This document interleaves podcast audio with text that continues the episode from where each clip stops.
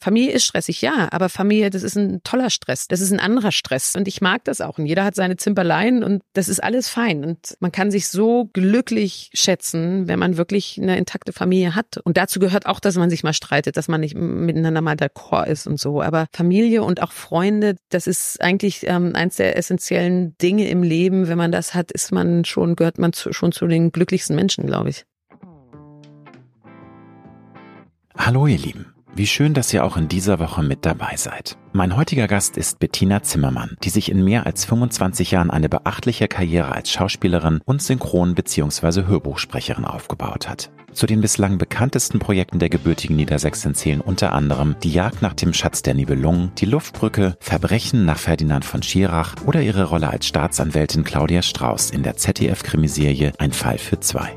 Kultstatus erreichte sie mit der Comedy-Serie Der Lack ist ab, die nach einer Idee ihres Lebensgefährten Kai Wiesinger entstand, der selbst auch mitspielt und Regie führt. Es ist nicht die erste Produktion, für die das Paar gemeinsam vor der Kamera stand. Jetzt ist Bettina Zimmermann im Audible Original Pretty Dead Girl, einem Hörspielthriller für junge Erwachsene, zu hören. Wir sprechen über Mobbing in der Schule, zickige Deutschlehrerin, Handyverbot für Kinder, den Fluch von Social Media, Heringssalat zum Frühstück und die Vorzüge von Nachrichtendetox. Bettina erzählt, warum eine intakte Familie für sie eine der wichtigsten Quellen für die innere Zufriedenheit ist, eine große Schulreform in ihren Augen nicht noch weiter in die Zukunft verschoben werden darf und wieso ihr der Verfall der Debattenkultur immer größere Sorgen bereitet.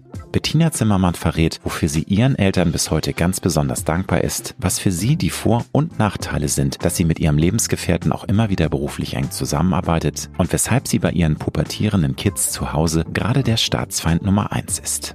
Hast du meinen Podcast bereits abonniert? Dann freue ich mich riesig. Falls nicht, dann hole das doch bitte jetzt nach, damit du in Zukunft garantiert keine neue Folge mehr verpasst. Und jetzt wünsche ich dir inspirierende Unterhaltung und ganz viel Spaß mit Bettina Zimmermann.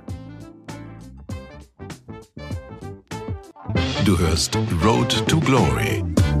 Als Journalist mit 20-jähriger Berufserfahrung hat Alexander Nebe hunderte von Interviews mit nationalen und internationalen Stars geführt. Unter der Überschrift Deine persönliche Erfolgsstory spricht er hier in seinem Podcast mit inspirierenden Prominenten über Erfolg, prägende Wendepunkte und Lebensweisheiten. Gute Unterhaltung mit einer neuen Folge von Road to Glory mit Alexander Nebe. Liebe Bettina Zimmermann, herzlich willkommen bei Road to Glory. Hallo. Wann hast du zum letzten Mal derart intensiv geträumt, dass du dich noch am nächsten Tag an zumindest Fragmente dieses Traums erinnern konntest? Oh Gott, weißt du, an wen ich jetzt gerade denken muss? Ich kann mich ehrlich gesagt so äh, gar nicht dran erinnern, aber ich weiß, eine ganz liebe Freundin von mir und Kollegin, die hat so intensive Träume, dass sie am nächsten Tag wirklich drüber nachdenken muss und das aber ständig, regelmäßig, ob das jetzt wahr ist oder nicht. Und, ähm, und da haben wir schon so herzhaft gelacht drüber, weil sie dann manchmal Sachen da hatte, so, so absurde Geschichten, dass plötzlich jemand gestorben ist und sie am nächsten Tag auch wirklich, also dachte, es ist jetzt natürlich was Trauriges dann, aber gedacht hat, äh, die Person ist gestorben oder auch, also irgendwelche Sachen, aber ich habe jetzt ehrlich gesagt so intensiv, nee, weiß ich gar nicht. Weil das, Kann ich mich ne, nicht erinnern, Kannst du, kannst du mal sehen, wie spannend das ist, weil wir träumen ja jeden Tag und Ja. äh, manchmal sind es so heftige Sachen, dass man sich erinnern kann. Meistens kann, weißt du ja schon nach dem Aufwachen nicht mehr, was du geträumt hast. Ne? Also dass man manchmal sind es ja auch so Nee. Aufarbeitungsgeschichten der Guck mal, ich Kindheit. habe so wenig auszuarbeiten, das ist Du doch bist- gut. du ich bin in einfach mit mir, ich, ich ruhe in mir. Das, mein Mann würde jetzt sagen, auf gar keinen Fall. Das ist eine völlig andere Person, die hier gerade sitzt und quatscht. Nein, ich weiß ich nicht. Ich ja, ich ruhe anscheinend in mir. Anscheinend oder ich power mich am Tag so doll aus, dass ich so tief und fest schlafe. Ich habe gestern auch das erste Mal seit langem wieder einen Gartentag gehabt, war so ausgepowert, dass ich jetzt froh bin, dass ich hier sitze und mein Muskelkater sich mal kurz entspannen kann. Wie viel Stunden Schlaf brauchst du denn, um fit zu sein am nächsten Morgen? Mm, Das ist ganz unterschiedlich, aber im Durchschnitt schlaf, durch, im Durchschnitt, Gott, kann ich nicht mehr reden. Im Durchschnitt bin ich eigentlich immer so bei sieben Stunden. Also ich bin kein Langschläfer. Das bin ich nicht. Auch wenn ich jetzt spät, ähm, es hat ja vielleicht was mit den Kindern zu tun, weil man automatisch ja morgens immer wach ist. Aber ansonsten bin ich eigentlich so richtig gut drauf mit sieben Stunden. Sieben, acht, das ist ja, glaube ich, auch, was man schlafen soll, ne? Ja, es gibt auch Mhm. Leute, die pennen neun bis zehn Stunden. Das sind dann sogenannte Murmeltiere. Aber ich glaube sieben, sieben acht Stunden. jüngeren Leute. Im Ja. Alter kriegt man eher senile Bett. Da hast du völlig recht. Aber das, glaube ich, ist von bis. Es gibt auch Leute, die nur vier Stunden Schlaf brauchen. Ja, ja, mein Mann. Echt? Der ist, ja, der, der braucht nur ganz wenig Schlaf, unglaublich. Ganz wenig Schlaf und der erste Gedanken morgens ist, wenn er aufwacht und der hat Hunger. Der hat Hunger und muss sofort was essen. Also der geht als erstes, ähm, nachdem er sich fertig gemacht hat, wirklich runter, zackt und frühstückt. Wenn du mal nicht deine sieben Stunden bekommst und merkst, oh, ich bin grumpy und es nützt aber nichts, man muss ja auch funktionieren, man hat Kids, man hat irgendwie mhm. ein Tagesgewerk. Hast du da einen Tipp, wie man sich positiv konditionieren kann, dass man aus diesem grumpy Flow auch wieder rausfindet oder braucht man einfach dann seine Stunden, ne, bis man sich da... Ne, eigentlich, also das ist ja Schlimme. Bei mir jetzt insofern oder anstrengend manchmal für andere, ich stehe ja auf und bin ja morgens sofort da mehr oder weniger. Also ich, ich kuschel da noch so, ich, also nicht jetzt wie mein Mann gleich aufstehen und frühstücken. Frühstücken brauche ich morgens erstmal nicht, aber ich bin eigentlich generell per se zu 99 Prozent jemand, der morgens aufsteht und nicht negativ denkt oder nicht negativ ist oder so, sondern eigentlich erstmal gute Laune hat. Und erstmal, das ist so, wie ich auch Menschen begegnen möchte. Ich möchte erstmal, wenn ich die Person vor mir nicht kenne, unvoreingenommen diese Person als Mensch erstmal kennenlernen. Und ja. Äh, so ist der Tag auch so ein bisschen, dass ich morgens aufwache. Ich weiß es nicht, nee, so, so rede ich mir es immer ein. Finde ich aber, aber ich, bewundernswert, weil ich finde das toll, wenn man morgens aufsteht und dann gleich äh, da ist und gute Laune hat, weil ich würde das gerne von mir sagen können. Es ist aber nicht so. Ja, es geht bei mir relativ schnell und ich brauche auch keinen Kaffee. Aber ähm, ich nee, doch den, bra den brauche ich schon. Den brauche ich schon. Aber ich, für mich ist es halt, also mein Mann sagt, ich bin manchmal anstrengend, weil ich morgens schon anfange, dann auch, also ich bin da und kann ja auch gleich reden. Und das können viele ja gar nicht ab. Und ähm, also insofern, ja, das ist dann, insofern kann ich anstrengend sein für andere, die dann noch mehr grumpy werden. Aber ich habe per se für mich erstmal so ganz gute Laune. Und was gab's bei dir heute zum Frühstück? Schrägstrich, was ist so Standard bei dir? Was liebst du besonders morgens? Ja, dann werden sagen, oh, werden manche jetzt gleich sagen.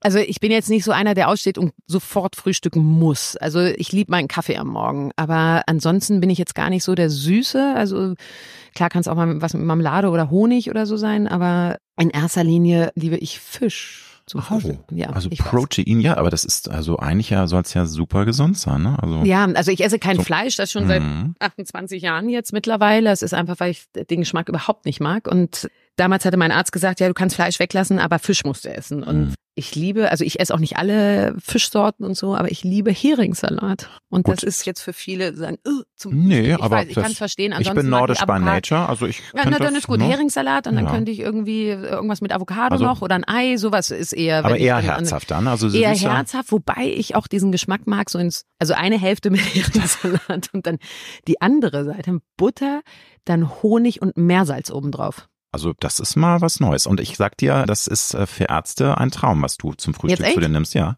Ach, also das ist ja schön. nee, so gerade wenn du sagst so mit Ei und Avocado und Fischproteine, also ich glaube, da machst du alles richtig. Ja. Also ich bin jetzt hier der du bist jetzt Dr. Hier Nebe, der, der, der Ernährungsberater. Nein, aber wobei du weißt ja auch da, da gibt's ja tausend verschiedene. Dafür habe ich meinen Kaffee, wobei da habe ich mir jetzt wegen sie Milch abgewöhnt. Also insofern. Und Kaffee, also das ist das Einzige, wenn ich muss morgens meinen Kaffee bekommen. Sonst wäre ich nicht grumpy, aber ich werde so Kaffee, also absurderweise beruhigt mich, sagen wir es mal so. Und den brauche ich morgens.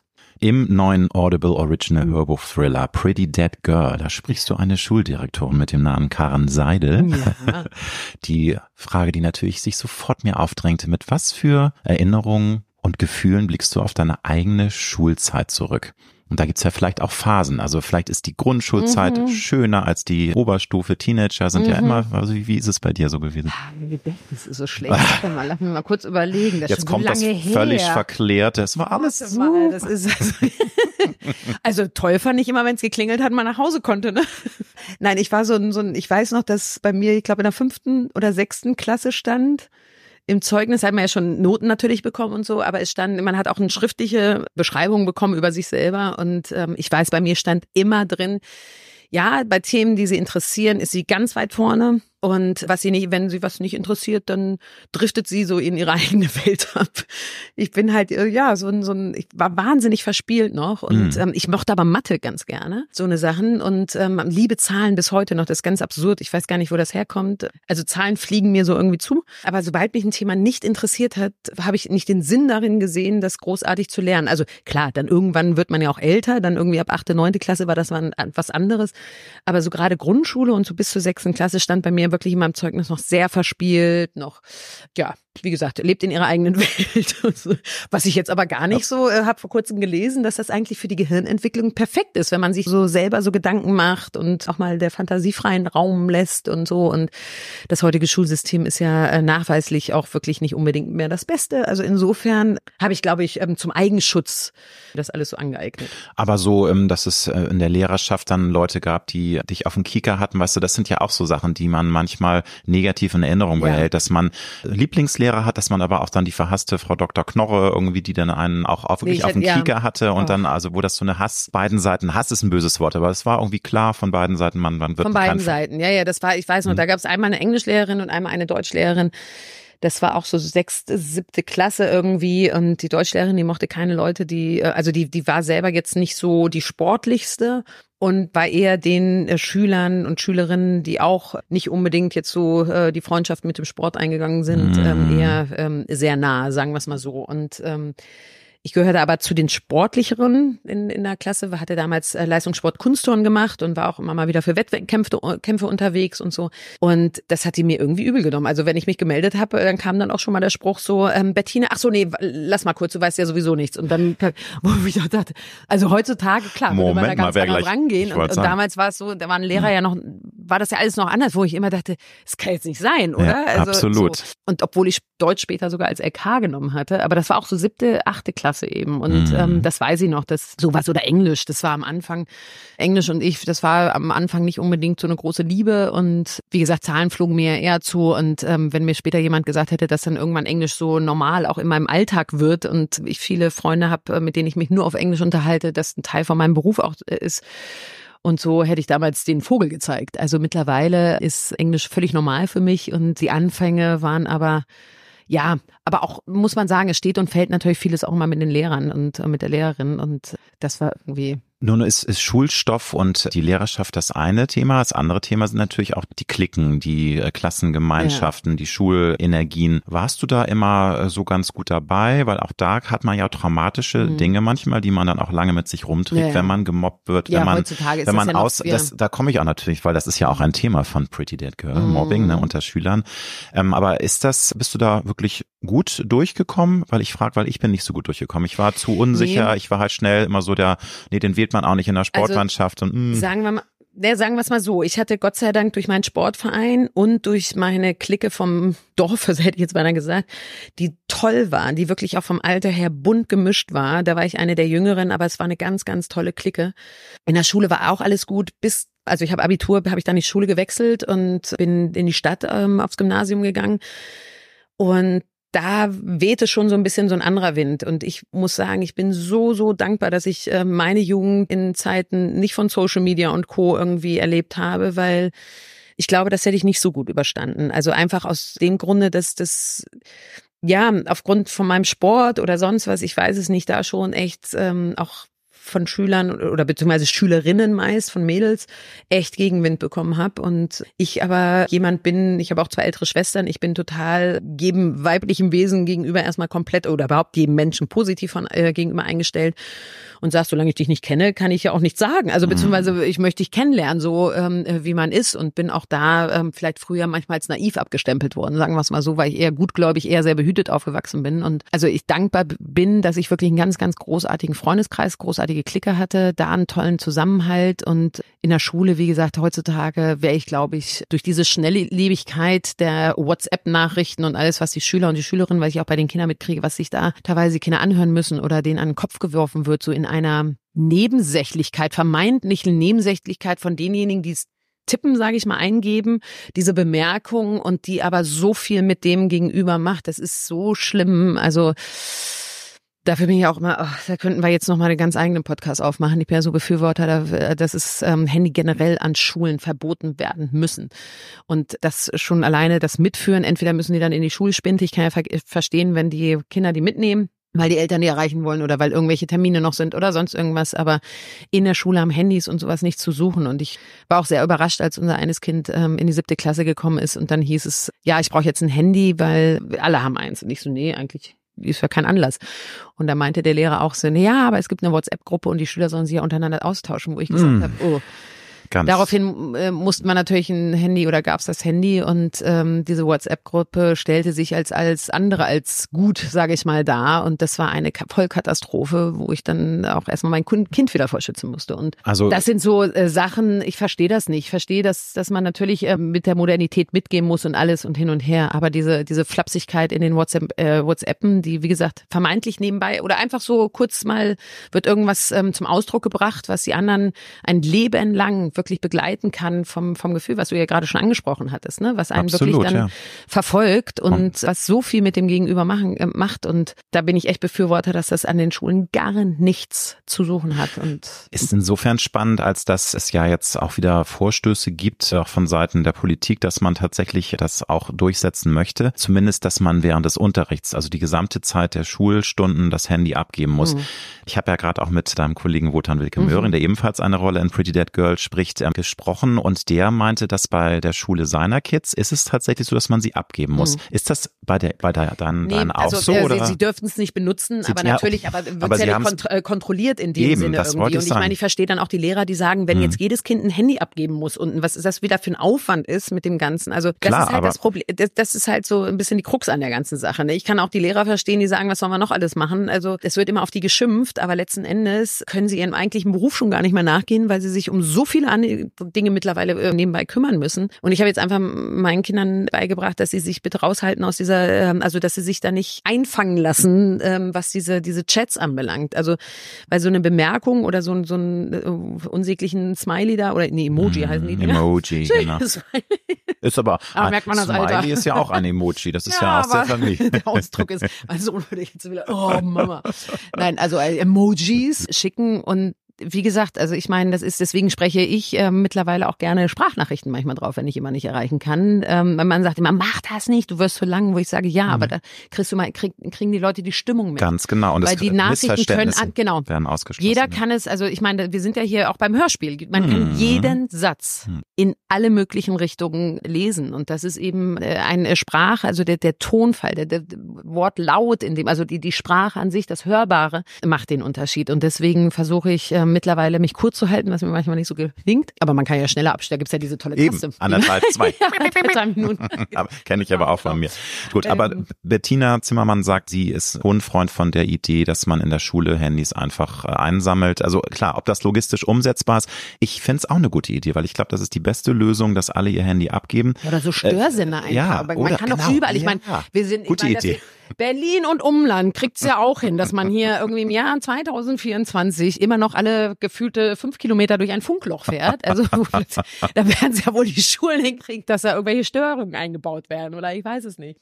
Im- wieso sollen die da besseren Empfang haben als wir in der Hauptstadt? Also wir machen da jetzt mal eine Petition Störsender in äh, deutschen Schulen, damit die Gören ihr Handy nicht benutzen dürfen. In Pretty Dead Girl, da geht's ja auch um das Thema Mobbing. Ja. Deswegen habe ich dich natürlich auch darauf angesprochen, auch ums Thema Cybermobbing. Da kann ich dann verraten, ohne jetzt viel zu spoilern, da geht's krass zu Cybermobbing. Eine Schülerin wird ohne ihre Einwilligung gefilmt beim Oralsex. Das läuft dann viral, wird unter den Schülern ausgetauscht. Also eine ganz üble Nummer, die ja auch unter Strafverdacht, nicht Strafverdacht, das ist ein Straftatbetrag. Das Strafverbreitung von, also in dem Bestand, Falle sind so. ja wirklich auch ähm, ähm, kinderpornografische Genau, äh, ganz Inhalte. heftig. Mhm. Aber wo hört bei dir normale Kinderstreiche auf, die auch schon grausam sein könnten? Weil unsere Schulzeit, glaube ich, da waren die Kinder auch Wir mit harten. Klingelstreiche gemacht. Ja, aber weißt du, auch Oder manchmal konnten sie konnten grausam, äh, Kinder können immer grausam sein, aber es, Ja. aber wo hört Kinderstreich auf und wo fängt dann für dich Mobbing an? Weißt du, da sind ja die Grenzen Mhm. manchmal auch so ein bisschen verschoben, wo ich denke, ich bin der Erste, der sagt, das geht nicht, man muss die Kinder schützen, aber es ist mir manchmal auch ein bisschen zu krass, wo sie sagen, das ist Mobbing, wo ich sage, nee, vor 30 Jahren ist man ja auch nicht da mit Mobbing Das ist ja, geht ja damit schon los, wenn sich zwei Jungs oder, oder Kinder auf dem Schulhof raufen oder so, steht gleich ein Elterngespräch an. Früher, wir haben uns auch gekloppt. Also nicht nur die Jungs, auch die Mädels und alles. Ich glaube, es ist ähm, ein ganz anderes Problem und das ist etwas, früher, wenn wir Nachrichten gesehen haben, also die Tagesschau oder so, die man dann auch irgendwann, äh, ja, mehr freiwillig, unfreiwillig, wie auch immer, mit den Eltern dann geguckt hat, weil danach ja um 20.15 Uhr überhaupt erst irgendein Programm losging. Man hat dort keine verstörenden Bilder gesehen, man Ja. hat dort keine Gewaltbilder gesehen. Es wurde zwar berichtet darüber, aber man hat keine Leichen, sage ich jetzt, oder tote Körper gesehen.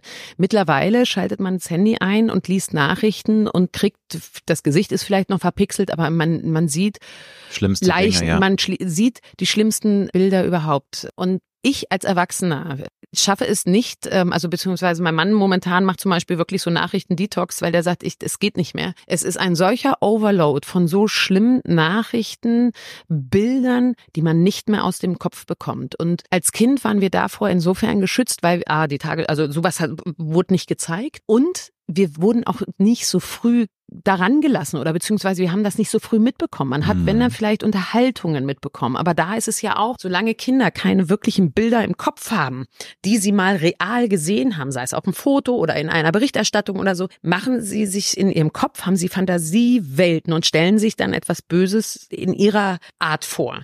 Sobald Kinder und Jugendliche etwas gesehen haben, was, einer, was in der Realität vorkommt, jetzt, wenn, wenn die jetzt wirklich ein Foto von einem, einem toten Menschen sehen oder so, ist das in deren Kopf verankert. Ist das ähm, und sobald, wenn von leblosen to oder von Toten gesprochen wird, haben sie diese Bilder, die sie sehen vor Augen und deswegen ist dort die stumpfen ab. Die Fantasie ist ja schon so, also es ist keine Fantasie mehr, es ist mittlerweile eine Vorstellung der Realität, die so massiv brutal ist teilweise, was Kinder, ich meine, ich, reg mich auch immer auf, wenn Eltern sagen, ah, der Film ist zwar erst ab zwölf, aber ich kann ja auch mit meinem Siebenjährigen gucken oder so, wo ich sage, nein, FSK ist sowieso dieses 10, 12 und, und 18 völlig falsch ich Manchmal sind da Filme ab 16, wo ich sage, hä, das ist ja so, das ist ja schon ab 21, so, das ist ja Splatter, ja, ne? Also und wirklich, die, es müsste Wahnsinn. ganz anders einsortiert werden. Es müsste alle zwei Jahre, also sechs, acht, zehn, zwölf und so einsortiert werden. Und natürlich werden dann irgendwie ein, zwei, werden da auch Deals gemacht, dass sie sagen, oh, zum Beispiel in Harry Potter ist ab sechs Jahre. Also ganz ehrlich, der hätte irgendwie ab zehn sein müssen oder so. Ja. Der erste. Und das sind so Sachen, die Kinder mitbekommen, die wir, haben, mhm. wir früher nicht mitbekommen. So massiv. Und deswegen ist, glaube ich, mittlerweile auch diese, diese Verrohung, diese Brutalität, die unter den Kindern herrscht, ist so massiv, weil die das gar nicht, die sind vom Alter, vom Kopf her, von der Reife her gar nicht so reif, noch die Realität von der Fantasiewelt zu unterscheiden mehr. Und ich glaube, das ist etwas, wir waren früher auch brutal, keine Frage, aber das waren andere, in Anführungsstrichen, Brutalitäten oder Worte. Also ich glaube, so gemein oder so böswillig und auch so körperlich böswillig, was mittlerweile Jugendliche untereinander anstellen, das ist schockierend mittlerweile. Und ich glaube, dazu tragen gerade die sozialen ja. Medien, die Nachrichten, alle von den Bildern und so massivst dazu bei. Und ähm, das ist für die mentale Gesundheit bei uns Erwachsenen schon nicht gesund. Und bei Kindern, die heranwachsen, wo sich da überhaupt erst alles formt, ist das alarmierend. Ich weiß genau, was du meinst. Und das ist wirklich eine Sache, die ähm, auch eine gesellschaftspolitische Herausforderung ist. Aber ich glaube, die Büchse der Pandora ist geöffnet. Das ist Wahnsinn mit den ich Smartphones. ja. Das ist aber. Ich sage immer Internet und, und ja, Social Media und die ganzen, das ist die, die, die Atombombe des, das, des 21. Jahrhunderts. Also das ist etwas, wir haben, da wurde ein, ein, ein Monster geschaffen. Also was heißt Monster? Es hat ja auch es ganz viele Vorteile, gar keine Front, aber es ist genauso wie KI. Mm, KI mm. ist jetzt da und entwickelt sich rasend schnell. Also und, und das ist etwas, ähm, wo ich, wo ich sage, wie beim Internet. Wir haben gar keine Gesetze oder gar keine Richtlinien oder gar keine, ich weiß es nicht. Ich meine, ich habe jetzt aus Frankreich Frankreich gehört, dass sie ähm, Gesetz rausbringen wollen. Kinder haben unter zwölf Jahren gar nichts im Internet zu suchen. Finde ich großartig. Ich meine, mittlerweile super, ja. Äh, kriege krieg ich das ja sogar beim Kindern mit, die kommen nach Hause und sagen, ja, wir sollen im Internet da und da nachgoogeln. Das teilweise schon in der zweiten Klasse, wenn es heißt, wir sollen ein Referat halten. Ich so, über 20 Minuten, wie soll das funktionieren? Also da müssen wir aber ganz schön Bücher wälzen. So, nee, nee, Internet ging auch, geht auch. Ich so, nee, aber ihr sollt ja noch gar nicht ins Internet. Also das sind so Sachen, die finde ich echt schwierig. Wie gesagt, man kann den Fortschritt nicht aufhalten. Man muss auch finden, wie man damit umgeht. Aber es, es gibt viel zu wenig. Die Entwicklung ist zu schnell für das, was die Kinder und Jugendlichen ertragen können. Wo fängt bei dir denn Mobbing an? Das war ja meine Ursprungsfrage, mhm. dass natürlich Streiche oder auch nicht nur Streiche, es ging auch schon mal mit harten Bandagen früher zu. Also ich glaube, diese neue Dimension mit dem Cybermobbing, mit dem Smartphones, das sind nochmal ganz neue Kanäle, die auch sehr verletzen können. Aber wo ist es denn bei dir dann die Grenze? Also wo sagst du, das ist jetzt wirklich glaube, Mobbing? Das ist so schwer, finde ich. Ne? Ja, das ist wahnsinnig schwer. Aber ich glaube, wenn es an dieser, wenn jetzt, wir haben früher auch gesagt, äh, ich finde dich blöd, ich finde dich doof oder äh, ja, du muss kannst man das auch nicht, mit leben, ich ne? bin besser ja. oder so. Diese Vergleiche, die gab es immer schon. Aber mittlerweile ist es gar nicht ein Vergleich, gerade was diese, diese, also das Handy ist schnell gezückt, es wird schnell irgendwas mitgeschnitten oder beziehungsweise also jetzt aufgenommen, mhm. völlig aus dem Zusammenhang gerissen ja. Und dann gezeigt, wie jetzt bei Pretty Dead Girl, ist es ja eben auch, da wird aus dem Zusammenhang, ja gut, jetzt jemand ähm, ähm, beim Oralverkehr ja. gefilmt und das wird einfach ins Internet gestellt. Und die einzige, die darauf mehr oder weniger zu erkennen ist es das junge Mädchen und natürlich ist es im ersten Moment, dass man denkt, wow, krass, die wusste das oder oder die hat da, guck mal, die dreht ja ein Porno oder oder ich sag nur OnlyFans, ne, dieser so, ganze so ungefähr Wahnsinn. und ähm, ohne dass sie eben das wollte, weil das ist natürlich, ich sag jetzt mal, egal ob in welcher Form auch immer, aber ähm, eine Intimität auszutauschen zwischen zwei Personen geht nur diese zwei Personen was an. In Definitiv. Einvernehmlichen Verständnis Ja. natürlich vorausgesetzt, aber und nicht anderen. Und heutzutage ist es eben so, ähm, so schnell jemanden bloßzustellen, jemanden in einen falschen Zusammenhang zu bringen, in einen falschen Kontext zu setzen. Und das ist etwas, das geht nicht. Das ist auch das Recht am persönlichen Bild, sage ich jetzt mal. Man kann irgendwie zehn Bilder machen, neun davon sind total unvorteilhaft wo, und ähm, oder wo die Klamotte durchsichtig ist, plötzlich durchs Blitzlicht oder sonst was. Dann sollte man die einfach löschen und das eine, was geht, dann äh, zeigen. Und es ist beim Mobbing, wie gesagt, das ist, es geht so schnell und ich habe das selber bei den Kindern auch mitbekommen, ähm, dass sie dieses gegenseitige Aufbauschen dann auch, dieses, dass dann plötzlich einer fängt an, dann springt ein zweiter drauf und dann immer mehr, immer mehr und plötzlich ist so eine halbe Klasse irgendwie gegen einen Satz oder ein Wort oder gegen eine äh, Sache, die man gemacht hat oder so, keine Ahnung, die gar nicht schlimm ist, überhaupt nicht, nicht aber die einer einfach nur böswillig kommentiert hat. Ja, oder Und schon ist das Kind oder der Jugendliche der Buhmann und das macht so viel und dann ist bei uns ja auch noch das Ding. Früher in unserer Jugend, man hat es gesagt. Ja.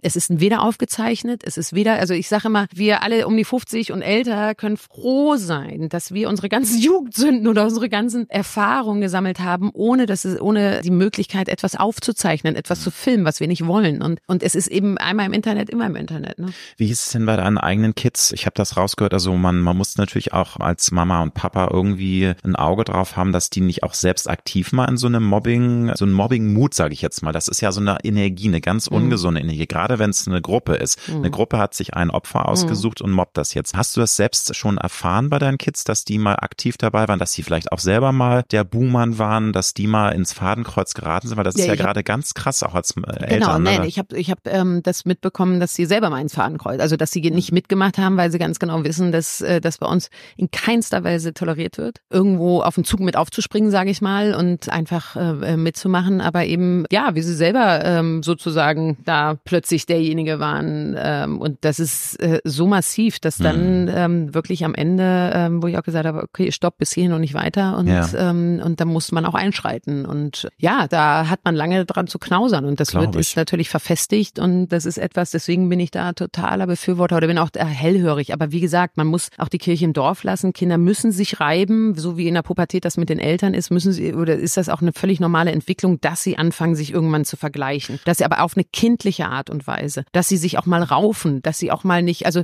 bei Kindern ist es ja auch das Interessante, wenn man Kinder Kinder sein lässt und die noch nicht, sage ich mal, verdorben hört sich jetzt so gemein an oder so, aber, aber noch nicht so viel Kontakt mit, mit den sozialen Medien oder mit dem Internet oder mit irgendwie diesen ganzen Unterhaltungsformen, sage ich mal, da in Kontakt waren, wenn man die einfach Kinder Kinder sein lässt, dann raufen sie sich auch mal, dann weint vielleicht auch mal einer oder so, aber man kann ganz oft auch sehen, zehn Minuten später spielen sie wieder zusammen. Ja. Und das ist immer nur, wenn dann Erwachsene da reinschauen. Also deswegen, nicht alles ist immer gleich Mobbing, nicht alles Nee. ist gleich immer eine massivste Körperverletzung, die irgendwie mit Eltern und Beirat und mit, mit irgendwie Direktor, Direktorin oder wem auch immer irgendwie gleich, also wirklich die hohen Wellen schlagen muss, sondern man muss einfach mal gucken und auch mal dahinter gucken, weil ich das auch immer wieder feststelle, dass mittlerweile auch die Kinder so smart sind oder waren, weiß nicht, ob wir früher jetzt auch so waren, aber das ist, ähm, äh, die sind mittlerweile so gewieft, dass sie wissen, okay, ähm, wenn der eine weint, der andere weint nicht irgendwie, dann ach so, der, der weint, kriegt erstmal mehr Recht irgendwie oder dem wird eher zugehört oder sich zugewandt. Also Mhm. das ist schon, weiß nicht, vielleicht hatten wir das früher auch, aber es ist so, die sind so ausgebuffter irgendwie noch. Ähm, Mit früher fand ich dann, allem früher war es mehr so pur irgendwie so. Und heute merkt man irgendwie, weiß ich nicht, ob es an der Gesellschaft liegt, jeder denkt nur noch an sich und, und will für sich das Beste rausholen oder so. Also das würde ich mir sowieso wünschen, dass wieder ein mehr,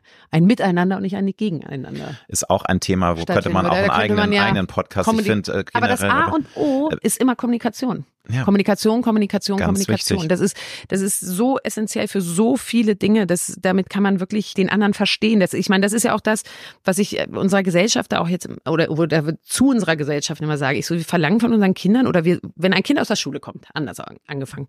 Ein Kind kommt aus der Schule und wir kriegen mit, das hat sich gerauft oder das hatte irgendwie eine, eine Auseinandersetzung und dann haben die sich wirklich ähm, da gerauft und so und kommt nach Hause und, und, und ähm, wir kriegen das von der Lehrerin oder von irgendjemandem erzählt. Dann setzen wir uns doch mit dem Kind hin und sagen, okay, lass uns darüber mal reden. Lass uns das Ganze mal reflektieren. Wie kam das zustande? Was ist passiert? Erzähl mir mal deine Version. Vielleicht redet man mit dem anderen Kind noch oder wie oder was oder die Lehrerin hat was dazu gesagt. Und man versucht dort dem Kind beizubringen, pass auf, körperlich äh, da aneinander zu gehen, ist, ist keine Lösung. Sich auch gegenseitig zu beleidigen oder so ist keine Lösung. Oder Vorwürfe zu machen oder so, sondern ihr müsst versuchen, was war das in dem Moment das Problem des einen und des anderen und wie hat der eine und der andere sich gefühlt und so und versucht das damit zu kommunizieren, miteinander reden, euch gegenseitig zuhören. Dann könnt ihr auch einander verstehen, vielleicht dem einen auch die Angst nehmen oder so. Und das ist eigentlich genau das, was wir in der, in Gesellschaft, der Gesellschaft, heute gerade, genau. genau auch, was immer mehr verloren geht. Ich würde mir so wünschen, dass die Qualität der Kommunikation wieder besser wird, dass man sich nicht einfach nur Vorwürfe ständig an Kopf Gegenseitig haut, Beleidigung an gegen, Kopf wirft. Gegenseitig ne? Beleidigung, unreflektierte Meinungen von sich gibt, die aus irgendeiner Schlagzeile von irgendeiner Zeitschrift abgelesen wurde und jeder bildet sich darauf plötzlich eine Meinung und hat überhaupt gar keinen, ich habe also gar kein gar kein Hintergrundwissen, also wo ich sage, das kann doch nicht sein. Ich meine, man kann nicht über alles Bescheid wissen, gar keine Frage, weiß ich auch überhaupt nicht. So, dann kann man das aber auch ehrlich zugeben, aber das trauen sich die meisten ja schon gar nicht mehr, weil es dann heißt, wie darüber weißt du nichts oder so. Und wir verlangen das von unseren Kindern oder versuchen es ja unseren Kindern beizubringen und das müssen wir viel mehr denen auch vorleben. Machen es aber selber eigentlich kaum oder oder man bekommt ja gar nicht mehr die Gelegenheit, weil man bombardiert wird mit Dingen und die Leute auch in einem Gespräch. Ich meine, hat das ja auch oft, dass man sich mit Leuten unterhält über ein Thema, dann kommt es vielleicht zu einer Diskussion. Und ich bin zum Beispiel jemand, ich lasse mich dann auch mal gerne umstimmen, wenn ich merke, okay, krass, den Ansatz habe ich gar nicht gesehen. Weil das ist ja, ich sehe eine Diskussion oder eine, wenn man jetzt von einer Diskussion also reden kann, das ist ja auch etwas, äh, man erfährt etwas vom Gegenüber und vielleicht auch eine andere Sichtweise, die man vorher gar nicht in Betracht gezogen hat. Und wenn mich das überzeugt, dann sage ich auch, Mensch, du hast recht, so habe ich das gar nicht gesehen.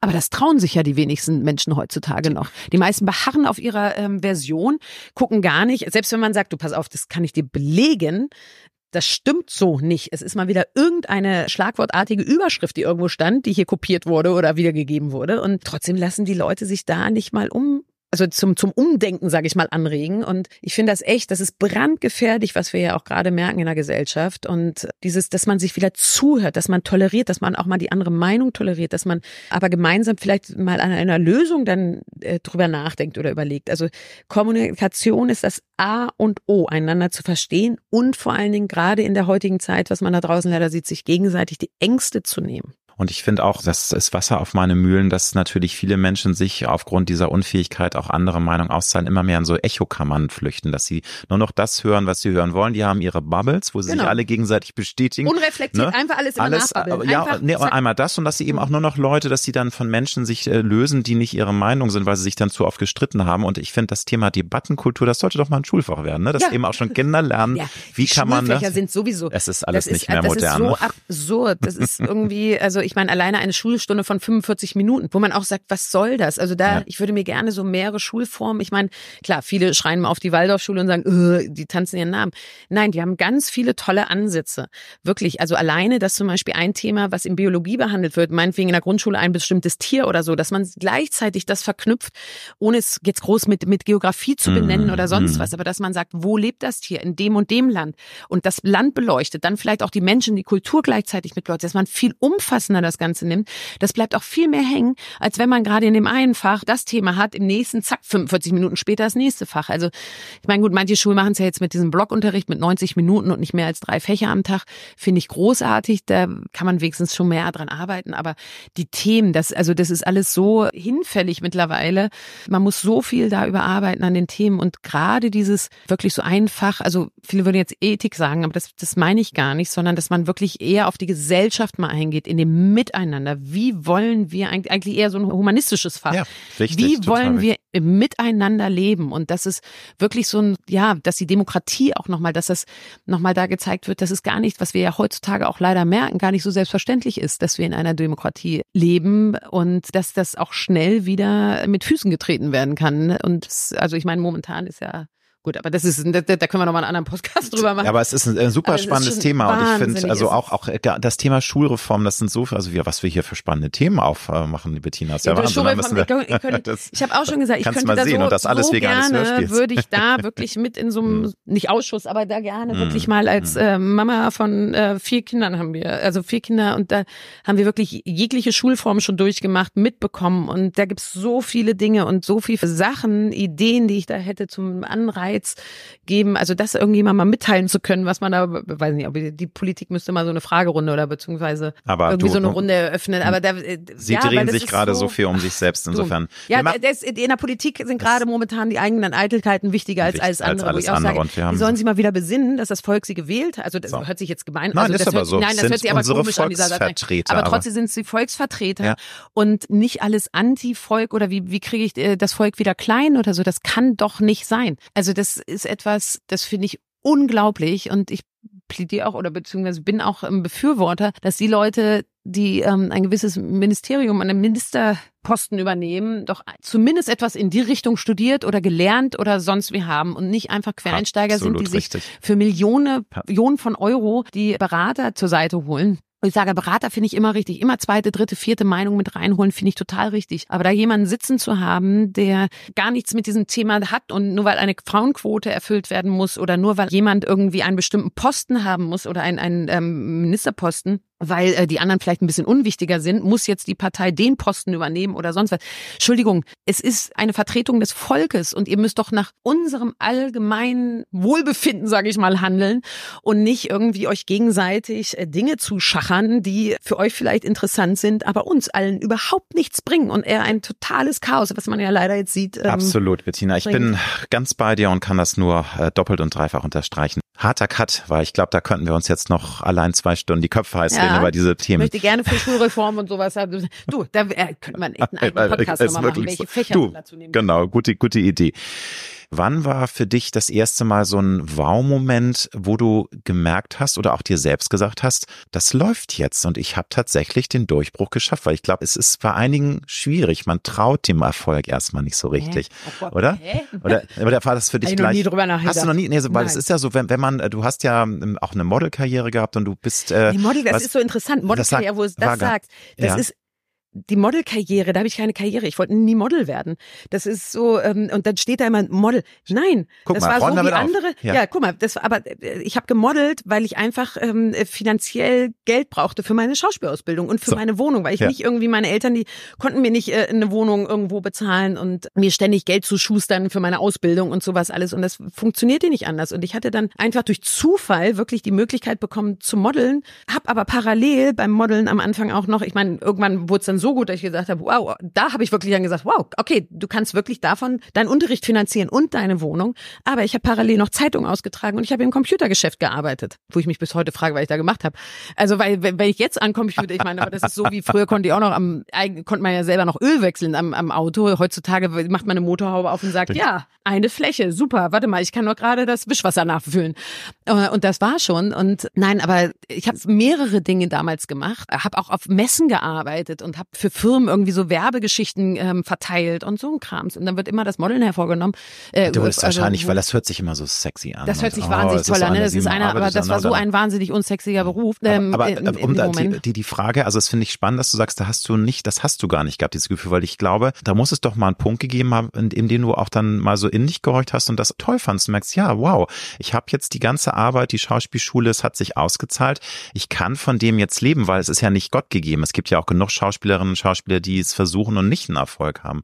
Also das Nee, meine ich mit der Frage. Also ne, ich sag mal, okay, nee, Mhm. dann da war es so, also ja, gute Frage. Na, Ich weiß noch, dass meine Eltern, ich glaube, da war ich schon Ende 20, Anfang drei oder noch, ja doch so Anfang Mhm, 30, dass sie mich immer noch gefragt haben, und alles gut bei dir? Und kommst du denn über die Runden? Ist denn alles gut? Und da hatte ich schon auch tolle Produktionen gedreht und alles und auch eine eigene, also klar, eigene Wohnung und, und so, so eine Sachen. Und trotzdem haben meine Eltern immer noch gefragt, kommst du denn über die Runden? Ist denn alles gut? Und wo ich dann, das, das war vielleicht so ein Moment, wo ich dann wirklich mit meinen Eltern dann irgendwann mal ein für alle Mal in Anführungsstrichen so versichert habe, ja, ich komme über meine Runden. Und ja, ich bin so erzogen worden, dass meine Eltern zum Beispiel, das werde ich auch nie vergessen. Ich habe mit 20 noch zu Hause gewohnt und hatte eben parallel schon meine Sachen da gemacht und auch eben unter anderem gemodelt oder ähm, eben im Computergeschäft gearbeitet, um meine Ausbildung zu finanzieren. So, und dann haben meine Eltern gesagt, du pass auf, du sparst ja hier noch mal Miete, du musst auch nicht zu Hause abgeben, du musst auch sonst hier nicht zahlen, auch nicht für Essen oder für irgendwas. Es läuft alles weiter so wie bisher, aber du verdienst ja jetzt ein bisschen mehr, als die Schule nur kostet oder der Unterricht nur kostet und so und du musst jetzt noch was äh, sparen. Meine Schwester mussten das auch, solange sie zu Hause wohnten, was ganz toll war, weil als sie ausgezogen sind, hatten die dann dementsprechend äh, gutes Geld für ähm, Einrichtung der Wohnung oder für irgendeinen Wunsch, den sie sich erfüllen wollten und so. Naja, und bei mir kamen meine Eltern dann aber auf die Idee, ich soll doch bitte eine Rentenversicherung abschließen. Wenn man 20 ist und gerade anfängt, so irgendwie seine sexy, ne? Ausbildung ne? zu machen und äh, sämtliche Jobs macht, damit man überhaupt diese Ausbildung finanzieren kann und die Eltern dann noch kommen und sagen, du, jetzt leg noch bitte Geld für die Rentenversicherung, ist das das Letzte, woran man denkt und das ist so was von unsexy, was du schon gesagt hast, kann man sich gar nicht vorstellen.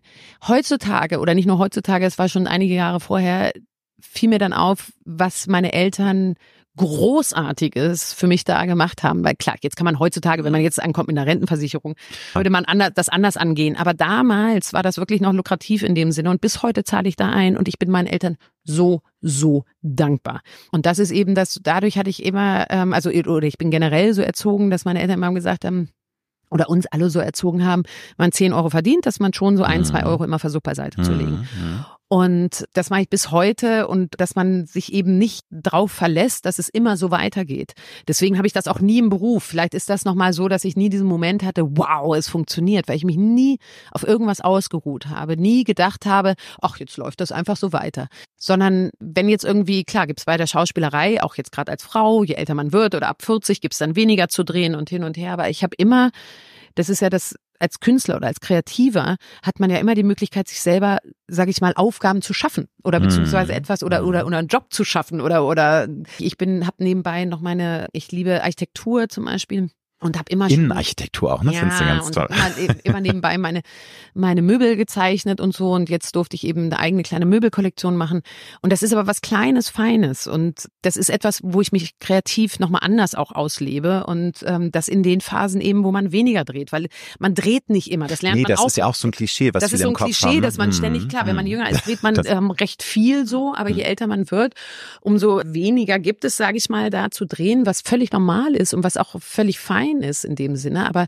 da mich eben immer, Gott sei Dank, muss ich sagen, wirklich im Nachhinein auch meine Eltern so gut darauf vorbereitet, dass sie gesagt haben, geh nie von aus, das ist immer so weit, du darfst dich nie ausruhen. Wenn du einen Erfolg hast oder, oder irgendwie Leute zu dir, es kommen dann so Leute so, wow, jetzt hast du es echt geschafft oder so. Ich sage, nein, in diesem Moment jetzt bin ich total happy über das, was entstanden ist oder so. Und, und ich habe auch, mache auch nicht den Beruf, weil ich sage, juhu, ich mag das, ähm, wenn die Leute irgendwie sich da ein irgendwo hochheben oder so. Das überhaupt nicht. Ich habe zum Beispiel in der Ausbildung schon immer Theater total geliebt, diese, dieser, den Entstehungsprozess, die Proben. Das ist wie beim Filmdrehen.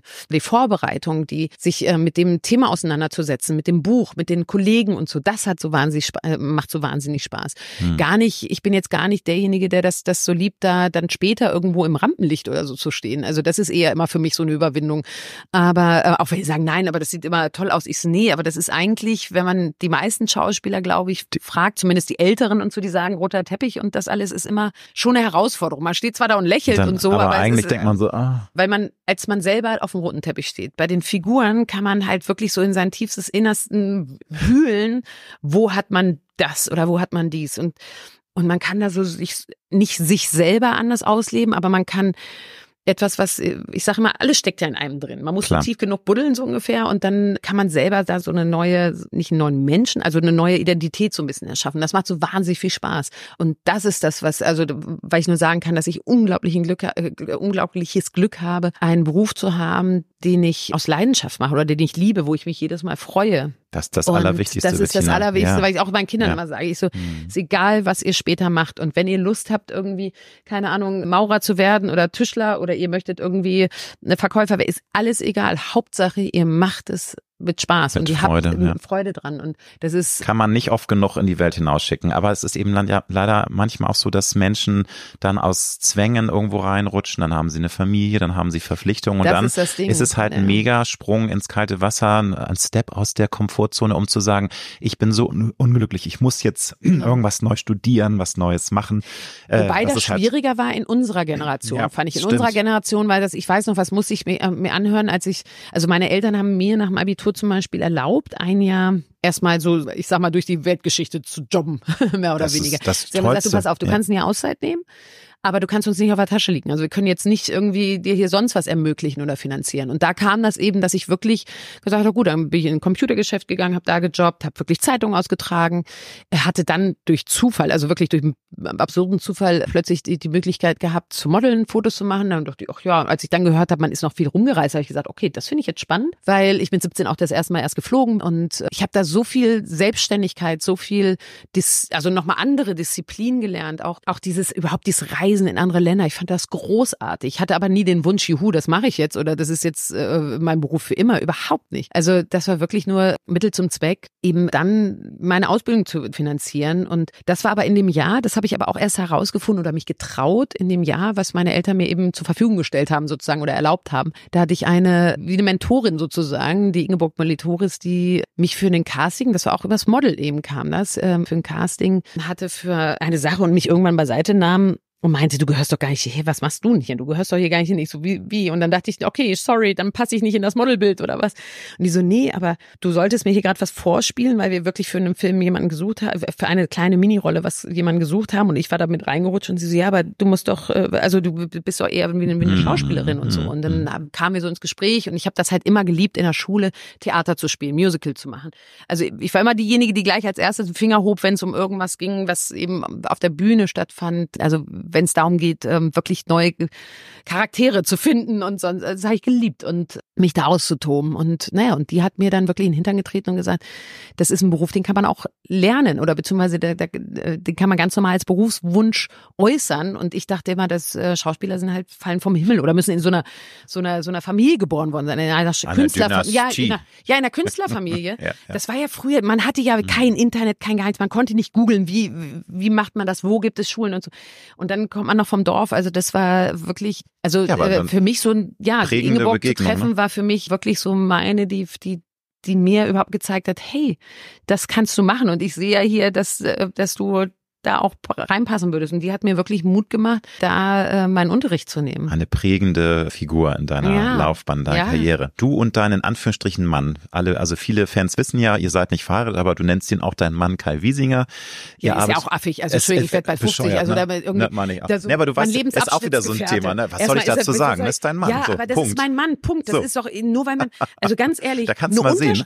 Ja, aber ich finde das so absurd, eine Unterschrift zu geben, also äh, geben, nur damit man Mann und Frau sagen kann, ist ja, also was für ein, ein Schmarrn. Ich bin der Letzte, also, also dein wir, Mann. Haben, wir haben ein gemeinsames Kind, also ich meine, das finde ich viel verbindender. Absolut. Ein Leben lang ist man damit verbunden, ja. als mit einer Unterschrift. Und gerade heutzutage sieht man doch, ähm, die Leute heiraten und, und lassen sich so schnell so wieder scheiden. So schnell, es ist Wahnsinn. Das ist äh, völlig absurd. Also deswegen, und ich glaube, in unserem Alter dürfen wir ruhig Mann sagen. Absolut. Und wenn wir dann mit 70, 80, 90 irgendwie heiraten, haben wir nochmal eine tolle Party. Oder? Das ist doch auch was. Jedenfalls, du und dein Mann Kai, Kai Wiesinger, ihr arbeitet ja auch immer mal wieder beruflich mhm. zusammen. Also ein ganz riesiger Erfolg ist ja die Reihe Der Lack ist ab. Das ist eine erfolgreiche Comedy-Serie, aber ihr habt auch immer wieder andere Projekte, mhm. auch äh, Filme zusammen. Was sind da für dich die schönsten Seiten und wo denkst du manchmal, hm, das ist jetzt doch ganz schön anstrengend, auch mit dem Partner den Job zu teilen, ne? Weil das ist ja manchmal so, arbeite nicht mit deinem Lebenspartner zusammen oder arbeite nicht mit Kindern zusammen. Es gibt ja so eine Ambivalenz, ne? Ja. Weil das zu vermischen. Ja, da muss man wirklich sagen, dass manche sagen, oh Gott, wie macht ihr das? Und wo ich mir aber immer denke,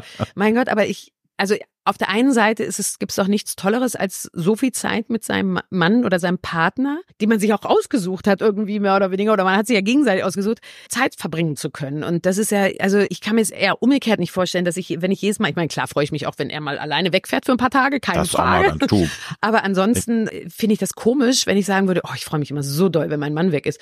Ich denke, nee, ich eigentlich nicht. Also letzten Endes und das ist doch das gibt es Zeiten, da sind wir wirklich 24-7 ja. zusammen und das über einen langen, langen Zeitabschnitt. Querschnitt. Und gerade auch beim, beim Dreh von Der Lack ist ab war es ja so, wir haben äh, die Kids und dann alle in die Schule, Kindergarten, dies, das, zack, alle fertig machen, dann gemeinsam zum Drehen. Dann war er dort auch noch mehr oder weniger mein Chef als Regisseur. Na sowas. Also der hat ja diese Doppelfunktion Regie und ähm, hat noch gespielt.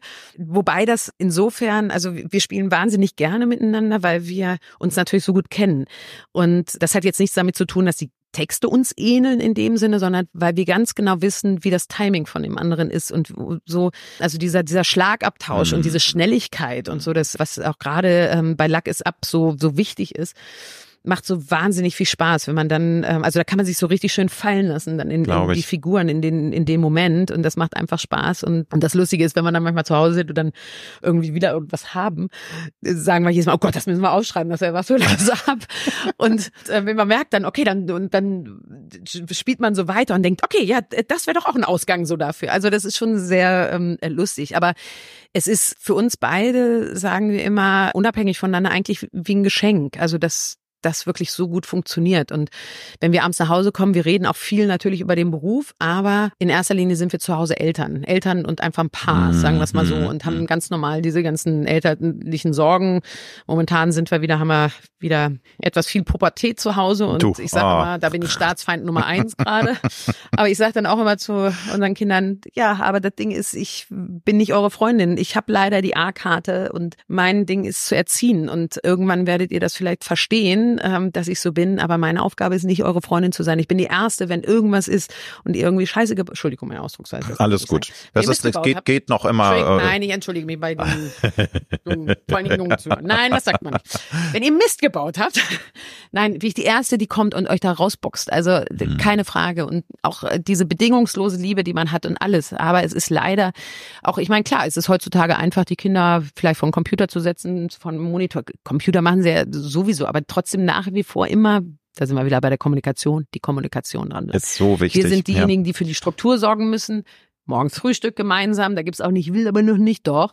Oder eben abends dieses Nein, ich will aber das noch machen oder so. Nein, das, es gibt immer diese Zeiten oder beziehungsweise dieses Gemeinsame. Es gibt auch Regeln, ne, an die man sich Regeln, halten ganz muss. Ne? Wichtig. Ne? Ja, ja, ja. Und dieses, dieses Austauschen miteinander, die Kommunikation. Und dann können die auch spielen. Darum geht es gar nicht. Es geht wirklich, dass man trotzdem miteinander kommuniziert. Ich meine, ich, ich kenne Familien, da finden keine gemeinsamen Essen statt oder so, weil mhm. jeder, ich meine, beim Mittagessen kann ich es noch verstehen, weil jeder anders von der Schule nach Hause kommt oder so. Aber beim Frühstück und Abendessen ist es also da, da weiß ich nicht, das kann ich nicht nachvollziehen, weil das ist und selbst wenn ich als Erwachsener noch nicht so früh mitessen möchte oder so, sitzen trotzdem immer alle am Tisch das und ähm, ist doch ähm, toll. Also es gibt da auch schon auch klare Regeln und Kommunikation, finde ich, kann man auch als Überbegriff nochmal nehmen, ist, was wir uns alle auf die Fahnen schreiben sollten. Aber gibt's viel, reden, Bau, reden, viel Baustellen, viel Baustellen.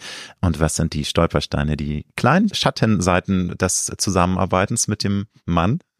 Oder gibt's dass man sich zu gut kennt. Also das ist halt auch das Ding, dass wenn ich dann irgendwie, ja, so weiß ich nicht. Also Ne, beim das, Drehen das, selber, dass er dann sagt, nee, mach das nicht. Ich so, was denn? Ja, du machst immer so. Ich so, was mache ich immer so? so? Ja, so wie wenn zu Hause das. nein, aber das ist so die nein, Insider, ne? So die Insider, ja, ja, so so, so Insider-Sachen irgendwie. Okay. Nein, aber ansonsten, ja, oder eine Zeit lang, als wir die Lackes abgedreht haben, da haben wir festgestellt, dass Freunde, entweder kamen sie zu uns, haben gesagt, also wir haben hier jetzt was erlebt, pass auf, ihr müsst euch das mal aufschreiben. Das ist bei uns ja immer das Ding und jeder hat plötzlich sich so uns anvertraut, dass ja. wir das nochmal irgendwie verarbeiten in, in der Lackes ab, so ihre eigene Geschichte. Oder wir hatten aber auch welche, die gesagt haben, wir trauen uns gar nichts mehr zu sagen. Nicht, dass wir jetzt hier irgendwie bei euch in der Verarbeitet werden. Verarbeitet werden.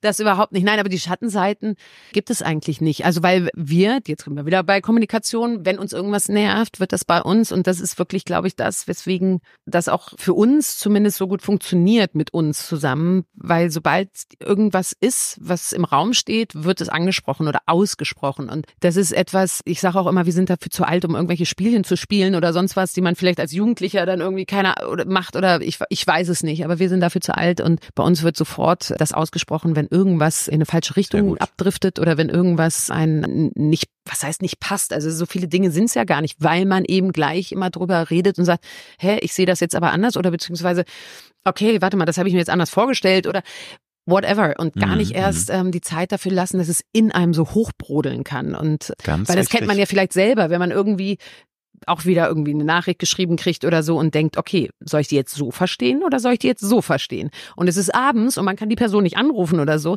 grübelt man darüber ja die ganze Zeit. Und deswegen ist das so wichtig, immer sofort in den Austausch zu treten. Also nicht über jede Kleinigkeit. Also man darf auch seine Befindlichkeiten jetzt nicht irgendwie, dass man sagt, oh nee, das erklär mir jetzt bitte, das meine ich jetzt damit überhaupt nicht. Also bei uns wird jetzt nicht ständig irgendwie diskutiert oder über alles geredet, über jede winzige Kleinigkeit, das überhaupt nicht, sondern wirklich essentiell große, wichtige Themen, irgendwie, wo man sagt, okay, hier driftet gerade was ab oder das ist jetzt wirklich irgendwie blöd. Aber oder super wichtig. Also ich habe ja auch eine 30-jährige Beziehung, also nicht auch, du bist ja noch nicht so lange mit äh, Kai zusammen. Also ich habe eine 30-jährige Beziehung und da kann kann ich auch nur sagen, Wahnsinn. reden, reden, reden ist das Allerwichtigste. Das ist das, aber das, ist das Allerwichtigste und, und es ist auch okay, dass, und vor allen Dingen dieses, auch selbst wenn man nach dem Reden sagt, du pass auf, du bist immer noch der Meinung, ich bin immer noch äh, meiner Meinung, ist es auch fein und das mhm. einfach mal tolerieren. Absolut. Das ist halt auch, man muss nicht jedem gefallen, doch sein Partner sollte man vielleicht, aber in dem Moment, oder dass man auch sich generell Freiheiten lässt irgendwie, dass man auch sagt, Mensch, ich will jetzt aber einen Mittelsabend machen oder ich will jetzt irgendwie, oder ich möchte jetzt das und das machen oder so, dass man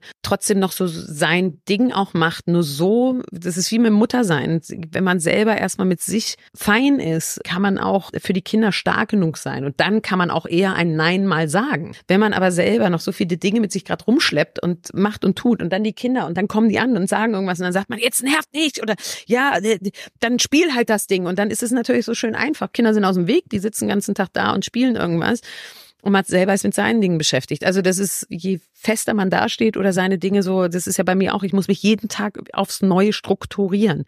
Ich muss morgens mache ich meine wirklich meine Liste und sage, okay, also wenn ich jetzt einen freien Tag, also jetzt nicht wie heute habe ich einen Interviewtag, aber dann gibt es Tage, die ich frei habe, vermeintlich frei. Da habe ich aber auch meinen Bürokram zu erledigen. Dann habe ich auch irgendwie Sachen zu erledigen, die die Familie anbelangen und hin und her. Und dann mache ich, was mir dann am besten hilft, hilft, ist wirklich so eine Liste zu machen und die dann nicht der Reihe nach arbeite ich sie nicht ab, aber so querfeld ein, springe ich dann hin und her und so aber sowas wie so ein Haushalt zu organisieren oder eine Familie zu organisieren. Und das ist, ähm, wenn ich da selber diese, diese Struktur nicht hätte, würde ich auch durcheinander kommen und, mhm. und viele Sachen irgendwie nicht mhm. auf Reihe kriegen. Und manche Sachen kriegt man auch nicht auf Reihe. Ist auch völlig du, legitim. Manchmal das ist völlig stößt normal. man an Grenzen. Aber man, ja, also man kann nicht immer alles, nein, nur es gar nicht zu probieren oder eben zu sagen, ach, das ist jetzt so schön einfach, diese Bequemlichkeit, da möchte ich nicht rein. Ich möchte meine Kinder begleiten und ich mache auch nicht nicht alles richtig oder viele Dinge bestimmt nicht, weiß ich nicht. Aber zumindest reden meine Kinder noch mit mir auch in der Pubertät und das, das finde ich schon mal ein, das ist ein gutes Zeichen. Und wenn sie und selbst wenn sie mich anschimpfen und ich wirklich Staatsfeind Nummer eins bin, versuche ich es. Sonst bin ich auch ganz schnell auf die Palme gegangen, konnte ich ganz schnell auf 180. Mittlerweile versuche ich es als Kompliment zu nehmen. Wenn man nämlich sich wissenschaftlich damit mal auseinandersetzt, was in der Pubertät passiert, kann man es eigentlich auch nur als Kompliment nehmen, weil die Kinder müssen sich mit den Eltern reiben. Wenn sie das nicht tun, stimmt in dem Verhältnis irgendwas nicht, also in der Beziehung irgendwas nicht. Und insofern, je heftiger der Streit ist und je heftiger wir hochgehen, so ungefähr, sage ich immer, ha, die Bindung ist so eng. Sehr gut. Der Lack ist ab, nochmal Stichwort. Das ist, wie gesagt, eine sehr erfolgreiche Comedy-Serie. Sechste Staffel wabert so ein bisschen rum, ob es die gibt, aber das ist, glaube ich, noch nicht ganz spruchreif. Aber da geht's und neben vielen anderen spannenden mhm. Themen auch um das Thema Älterwerden. Mhm. Das war ja auch eigentlich ein Schwerpunkt, glaube ich, in der ersten Staffel. Mhm. Was das mit einem macht, wie man damit umgeht. Ein großes Thema, was ganze Bücher füllt und wo man auch sich die Köpfe heiß reden kann. Mit was für Gefühlen blickst du als erfolgreiche Frau mitten im Leben auf das nächste Jahr du bist ja jetzt erst 48, aber nächstes Jahr wirst du ja, für the vier, big Vier Wochen 50. oder so bin ich 49. Und dann, dann habe ich eigentlich schon mein 50. Man genau, das aber 49. Das, Lebensjahr beendet und geht ins 50. Lebensjahr. Ist, ist das, also ist das schon irgendwie, ähm, auch wenn wir uns im Jahr 2024 befinden und eigentlich ist das so mit Ages just a number, ich finde, da hat sich viel sehr positiv entwickelt. Trotzdem sind auch immer noch viele es Strukturen. Viele Dinge, es machen, gibt viele ja. Dinge, die auch noch reformbedürftig sind, mhm. gerade was das Thema Älterwerden angeht. Wie sind deine Gedanken? So, ja, hm, oder musst du auch schon mal schlucken und scheiße, wieso bin ich jetzt, fange ich auch schon an. Ja. Mist, jetzt bin ich auch, äh, bin ich schon fast fünf Jahrzehnte auf der Welt, was ist passiert? Nee, es ist, ähm, erstmal kann man ja dankbar sein, dass man überhaupt so alt geworden ist. Und, oder alt Sowieso. Wird. Noch bin ja. ich ja nicht. Also nein, nein. So, aber, aber, es ist aber, jetzt nur in die ähm, Zukunft. Ja, ja, ja, toll, toll, toll, dass ich alt werde. Nein, die, ähm, aber es ist eben, ja, also bei 40 habe ich mir schon gedacht, wow, wo kommt denn jetzt die Zahl her? Und das frage ich mich natürlich bei 50 auch. Andererseits merke ich gerade, ist der Druck eigentlich größer der, äh, von der Erwartungshaltung der Freunde, was ich denn für eine tolle Party mache. Also das äh, schlaucht mich momentan mehr, muss ich gestehen, als die Zahl an sich, weil irgendwie die Zahl, weiß ich nicht, ich bin so das hatte ich auch irgendwie, glaube ich, jetzt mittlerweile gemeinsam mit Kai, dass wir beide sagen, wir genießen den Moment, versuchen immer mehr den Moment zu genießen, immer mehr das Hier und Jetzt zu genießen, die Dinge hier im, im, im Hier und Jetzt zu erledigen, zu machen. Klar, schafft man es auch nicht immer und schiebt Sachen auf oder sagt, irgendwann machen wir mal so und so. Und äh, ja, aber dass man, äh, man fängt an, doch intensiver zu leben. Ich fand, das letzte Jahrzehnt ist irrsinnig schnell verflogen. Also das ist das eher, was mich am meisten schockt, dass ich merke, je älter man wird, umso schneller fliegt die Zeit. Deswegen kann ich den jungen Leuten nur sagen, nehmt euch lieber in jungen Jahren ein Jahr länger Zeit für irgendwie, bereist die Welt, guckt, was ihr wirklich machen wollt, als dass ihr gleich irgendwie in die Arbeitswelt euch stürzt. Und ja, äh, ach Gott, wir sind wohnen auf dem Dorf, deswegen ist bei uns dieser Schönheitswahn und das alles Gott sei Dank und älter werden. Ich bin da völlig entspannt. Ist halt so, klar findet man manche Dinge nicht so toll, dass man plötzlich denkt so, wow, warte mal, die Haut, wieso geht die jetzt da nach unten? Die gehört doch eigentlich weiter nach oben. Wie kann ich dich denn jetzt überzeugen, dass du hier oben bleibst, ohne viel Sport machen zu müssen oder so? Nein. Ich hab, bin eigentlich ein sportlicher Typ. Ich merke mhm. jetzt, dass meine Oberschenkel, dass die Haut da so ein bisschen schlaff wird. Und das ist ja, da, wo ich denke, was ist das? Für, ich bin 55. Das, das, Nein, aber jetzt mal dass da eine, eine, eine Falte entstanden ist, die noch vor drei Jahren nicht da war. Wo Oder ich denke, am Ellenbogen auch. Ja, dass man genau. Denkt, was macht denn die Haut da? Und da habe ich vor kurzem jetzt das irgendwie gesehen und mich so rückwärts und so gedreht das und dachte, hallo, im Spiegel in der Umkleide. Über Ellenbogen. Seitdem laufe ich nur noch mit angewinkelten Armen. Also das ist so Nein, manche Dinge. Man muss es mit Humor nehmen. Ja, man muss es ne? total mit Humor nehmen. Ich meine, ich bin jetzt happy. Ich kann mich null beschweren. Ich bin jetzt auch nicht jemand, ähm, ich, ich kriege jetzt auch hier so einzelne weiße Haare dazwischen und so und bin völlig entspannt, weil ich mir immer denke, obwohl mein Mann auch bei Lack ist ab ein großes Thema, graue Haare bei Frauen und so oder beziehungsweise bei, bei, bei Leuten. Mhm. Mm, jetzt hat er sich aber entschieden, er ist ja jetzt auch weiß-grau, steht ihm super. Der kriegt nur Komplimente, wo ich sage, mal gucken, ob das bei mir hm. dann auch der Fall ist, wenn ich so ganz weißhaarig bin. Weil ich gar nicht die Zeit habe. Das ist aber, glaube ich, die Ungerechtigkeit. Zu, zu Friseur zu laufen. Bei Männern ist es dann, also da muss ich sagen, muss ich eben auch noch was mhm. tun. Ich finde, Männer haben es da leichter. Die, denen wird mehr durchgelassen. Aber Frauen auch immer mehr. Ja, Gott sei Dank. Frauen auch immer mehr. Es ist einfach nur die neue Generation, die Generation Z irgendwie, die, wo ich mir manchmal ein bisschen Gedanken mache und sage, wow, das ist echt ein, also die, ihr rennt so früh irgendwo hin und um irgendwas zu machen, das finde ich äh, erschreckend. also jeder, die sehen ja alle gleich aus irgendwie mehr oder weniger. Absolut. Und dann das ist wirklich erschütternd. Filter ja. darüber, mhm, mhm. wo ich immer sage, warum? Also steht doch einfach zu euch selber und ganz, ich finde es auch so verlogen, weil alle sagen, hey, be yourself mhm. und dies und Selbstliebe und dies und das und jenes und das sind aber meist die, die komplett künstlich sind und 20 Filter drüber haben und wenn man die Natura sieht, denkt man, wie war das nochmal mit Selbstliebe? Das finde ich ein bisschen äh, schwierig irgendwie. Also dieses, ja, also da bin ich Gott sei Dank, da bin ich auch wieder froh, 50 man war da raus irgendwie auf Social Media, hat man diesen Wahn da nicht mitgehabt. Ich kann mich nicht beschweren. Ich bin happy so, wie es ist. Ich bin toi, toi, toi gesund. Klar hat man irgendwie, was mich total nervt, ist diese Kurzsichtigkeit. Wir kloppen, kloppen uns zu Hause Witzig. schon um, um, Brillen. Wir haben uns so, so ein, ganz viele Brillen überall hingelegt. Und mein Mann und ich, gib mal die Brille. Nein, meine, das meine. Also da sind wir wie Kinder zu Hause, die sich wirklich um diese Brillen kloppen. Also das ist das, was mich wirklich nervt, wobei ich Angst habe mit den Augen, mit dem Lasern und sowas alles. Ja, ähm, es soll ja angeblich Möglichkeiten geben, aber ich habe auch totale Berührungsängste oh. mit diesem Thema. Es soll ja, also das Allein ist ja machbar. Die Vorstellung, dass man das da liegt und dann kommt, ich meine, das Auge ist ja offen. Also ich, ich kann mir das ja nicht schönreden. Nee, ich sehe doch dann alles, oder ja, nicht? Also ich habe auch zu viel meine, schlechte Horrorfilme kommt doch da jemand auf mich ja, zu. Mit so einem ja, da haben wir den Traum. Da, da, haben wir wieder diese Traumgeschichte irgendwie. Einen Horrorfilm gesehen, da geht das nämlich schief mit diesem Laser und oh nee, also das Ja, und dann, wenn ich in dem Moment zucke, also ich bin da mm. völlig ja, weiß ich nicht. Da, da streite ich mich lieber zu Hause um eine Brille.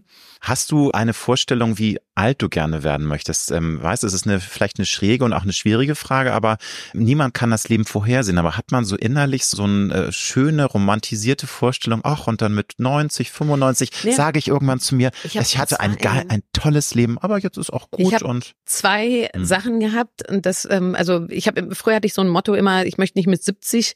Das war so interessant. Früher dachte ich mal, 70 ist so alt. Mittlerweile denke ich 70, hey, das ist so das, das ist jung und fit und vital. Ja. Aber Schau dir Helen Mirren an. Hab, aber früher, als ich so 25, 20 war, irgendwie habe ich immer gesagt, ich möchte mit 70, das ist mein Lebensmotto, ich möchte mit, mit 70 nicht im Schaukelstühlchen sitzen und neben mir jemanden sitzen haben, den ich erst seit einem Jahr kenne. Klar, es sei denn, man hat davor eine lange, lange, lange Beziehung gehabt oder so. Das ist was anderes, aber jetzt so dieses ständig irgendwie neu, also ich möchte schon einen Lebenspartner so neben, neben mir haben, das wäre mein Traum.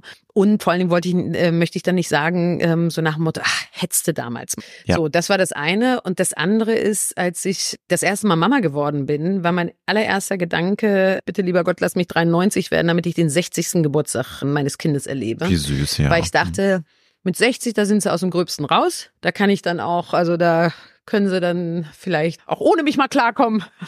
Und das war so, also deswegen, ich würde schon gerne, das ist so das, was mich eigentlich auch so die meiste Zeit beschäftigt, generell mit dem Älterwerden. Ich möchte nach Möglichkeit die längstmöglichste Zeit mit meinen Kindern verbringen. Ich bin ja relativ spät Mama geworden, also mit 33. Mhm. Das war für mhm. eigentlich relativ normal schon fast, aber ich hatte mir, als ich jünger war hätte, ähm, und immer gefragt wurde mit Familie, habe ich gesagt, ich möchte eigentlich ganz früh Mama werden. Aber wenn der Partner uh, nicht da ist, ist der Partner nicht Leben da. Das Leben ist eben auch nicht planbar. Ne? Genau, ne? ist null planbar und weil ich das eben so schön fand, einfach, dass man sein Kind lange begleiten kann. Jetzt ist das eigentlich so mein größter Wunsch, ähm, meine schön. Kinder längst möglichst zu begle begleiten zu können.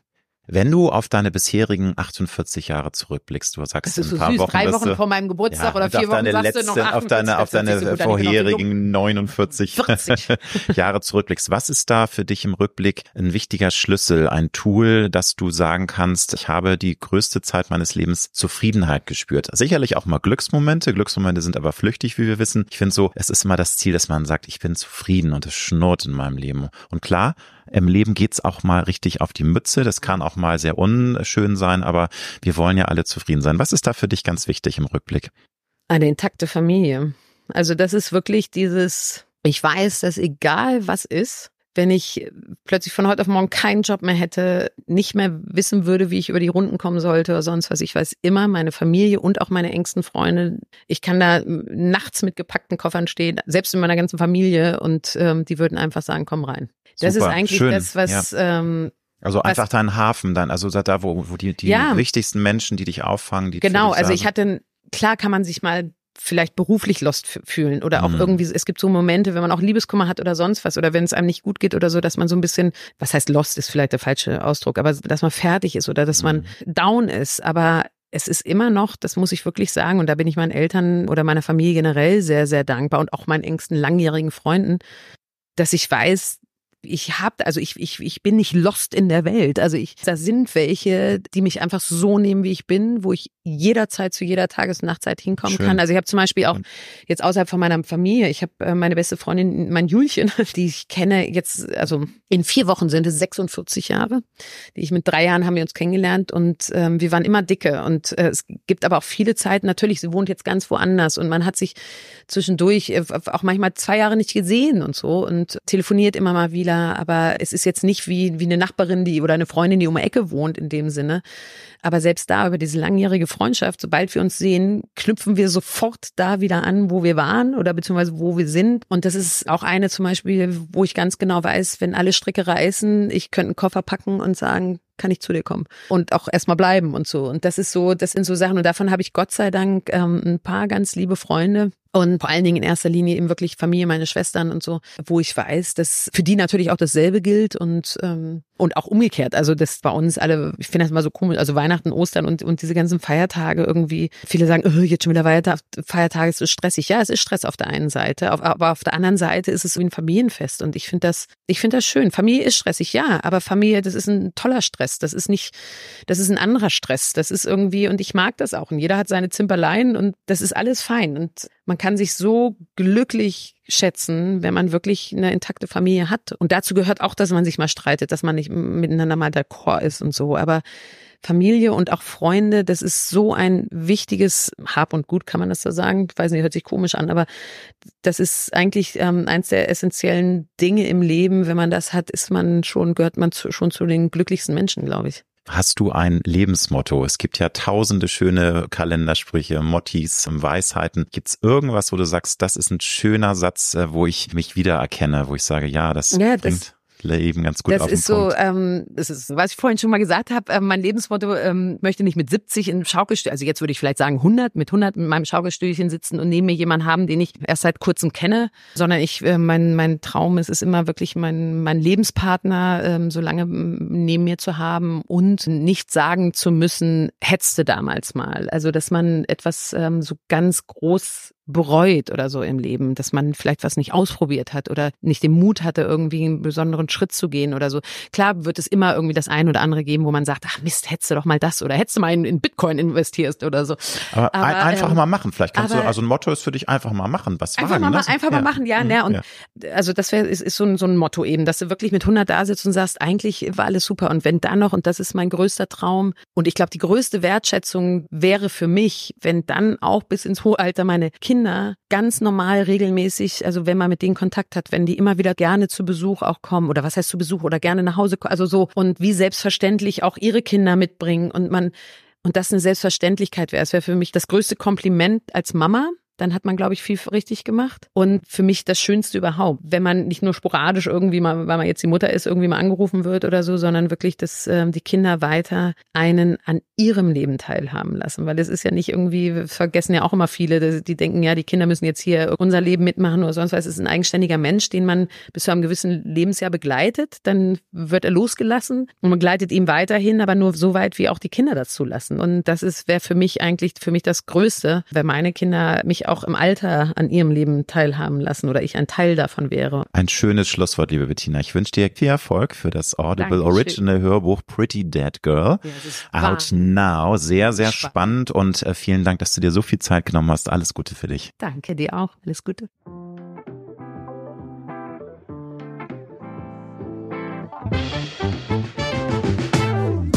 Das war Road to Glory. Wir hoffen sehr, dass es dir gefallen hat. Wenn du auch zukünftig keine Folge verpassen möchtest, dann abonniere jetzt diesen Podcast. Wir freuen uns, wenn du ihn weiterempfiehlst und auf Apple Podcast bewertest. Du hast Anregungen oder Vorschläge für zukünftige Gäste? Dann schreibe bitte an mail at alexander-nebe.com. Bis nächste Woche.